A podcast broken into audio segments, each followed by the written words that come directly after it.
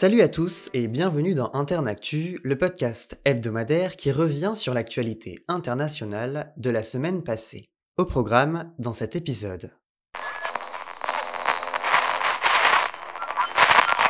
C'est une offensive qui a surpris. Lundi, des dizaines de combattants infiltrés depuis l'Ukraine ont attaqué la région russe de Belgorod. Plusieurs communes ont été bombardées. L'armée russe, ayant lancé une opération antiterroriste lundi, a dit le lendemain être parvenue à, je cite, écraser ce groupe infiltré. Ce régime antiterroriste aura duré un peu plus de 24 heures et visé environ 70 assaillants, des Russes anti-Poutine. Selon les autorités, un mort et 12 blessés civils sont à déplorer. Si Vladimir Poutine a reconnu que la Russie, je cite, fait face à des temps difficiles, il ne semble pas prêt de baisser les bras. Alors qu'une vaste contre-offensive des forces ukrainiennes se prépare, la Biélorussie a affirmé jeudi que Kiev avait commencé à lui livrer des ogives nucléaires. En réaction, la chef en exil de l'opposition bélarusse, Svetlana Tikhanovskaya, a eu ces mots. Je cite Cela ne met pas juste en danger la vie des Bélarusses, cela crée aussi une nouvelle menace pour l'Ukraine, pour toute l'Europe.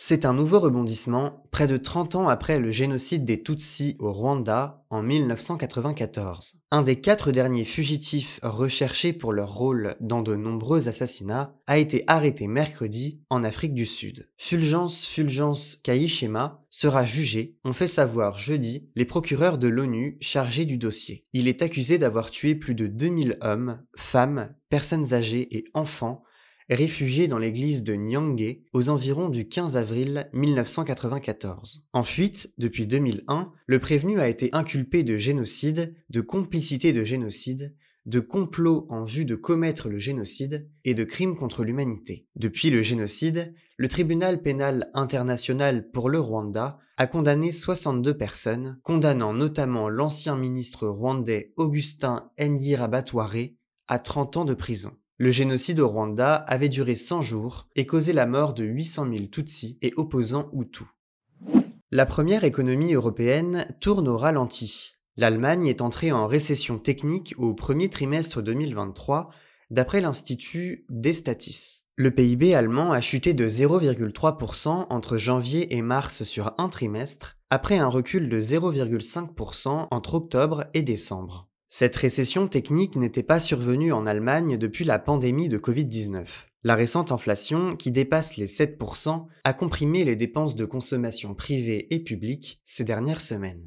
Les baisses s'exercent aussi dans le secteur industriel. Les commandes ont rechuté de près de 11%, une situation inédite depuis le creux de la pandémie. Les exportations ont, pour leur part, reculé de 5,2%. Le secteur manufacturier n'est pas non plus épargné. Sur un an, la production a chuté de 3,4%. Malgré ces conditions, le gouvernement allemand table sur une reprise progressive de l'activité avec une croissance de 0,4% en 2023. C'est un couac qu'il aurait aimé éviter, surtout pour une annonce aussi importante. Mercredi, le républicain Ron DeSantis a annoncé briguer officiellement la Maison Blanche pour les élections américaines de 2024. Dans une vidéo publiée sur Twitter, le gouverneur de Floride, âgé de 44 ans, a promis, je cite, de mener le grand retour de l'Amérique. Il est perçu comme le principal rival républicain de Donald Trump. Seulement, son lancement de campagne a viré au fiasco. Ron DeSantis devait revenir en détail sur sa candidature au cours d'un échange avec Elon Musk sur Twitter. Mais des problèmes techniques ont perturbé le déroulé de l'émission. Tant bien que mal, il a tenté de présenter sa vision pour le pays en s'appuyant sur l'exemple de l'État qu'il gouverne. Son message a été parasité par de nombreux bugs durant l'échange avec le nouveau propriétaire de Twitter. Un revers que le camp démocrate n'a pas manqué. Joe Biden a fait dans l'ironie à travers une publication Twitter redirigeant vers sa campagne de levée de fonds. Avec une légende, ce lien fonctionne.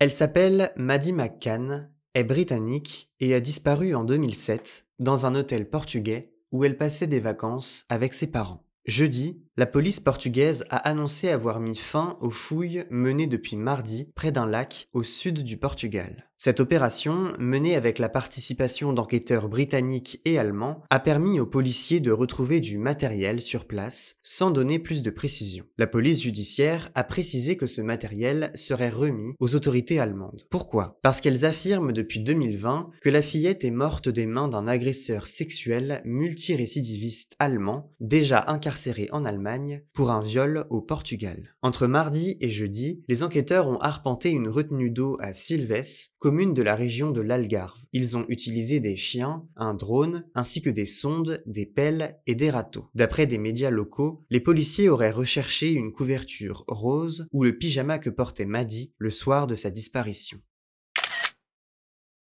Tina Turner, c'est le nom de la personnalité de la semaine. Elle était la reine du rock'n'roll. À 83 ans, la chanteuse américaine Tina Turner s'est éteinte paisiblement mercredi, dans sa maison en Suisse, a annoncé son agent. Au cours de sa carrière débutée dans les années 50 aux États-Unis, elle a remporté 8 Grammys, avec des tubes comme Proud Mary, The Best ou What's Love Got to Do With It, elle a enflammé les foules de nombreux pays en usant de sa voix inimitable et de son jeu de scène explosif. Née Anna May Bullock le 26 novembre 1939 dans le Tennessee, elle débute à 16 ans avec le groupe de blues Kings of Rhythm de celui qui deviendra son mari, Ike Turner. Le groupe The Ike and Tina Turner Review devient rapidement l'une des formations noires les plus populaires dans les années 60. En 66, Tina Turner assure aux côtés du groupe la première partie de la tournée britannique des Rolling Stones. C'est le début du succès en Europe.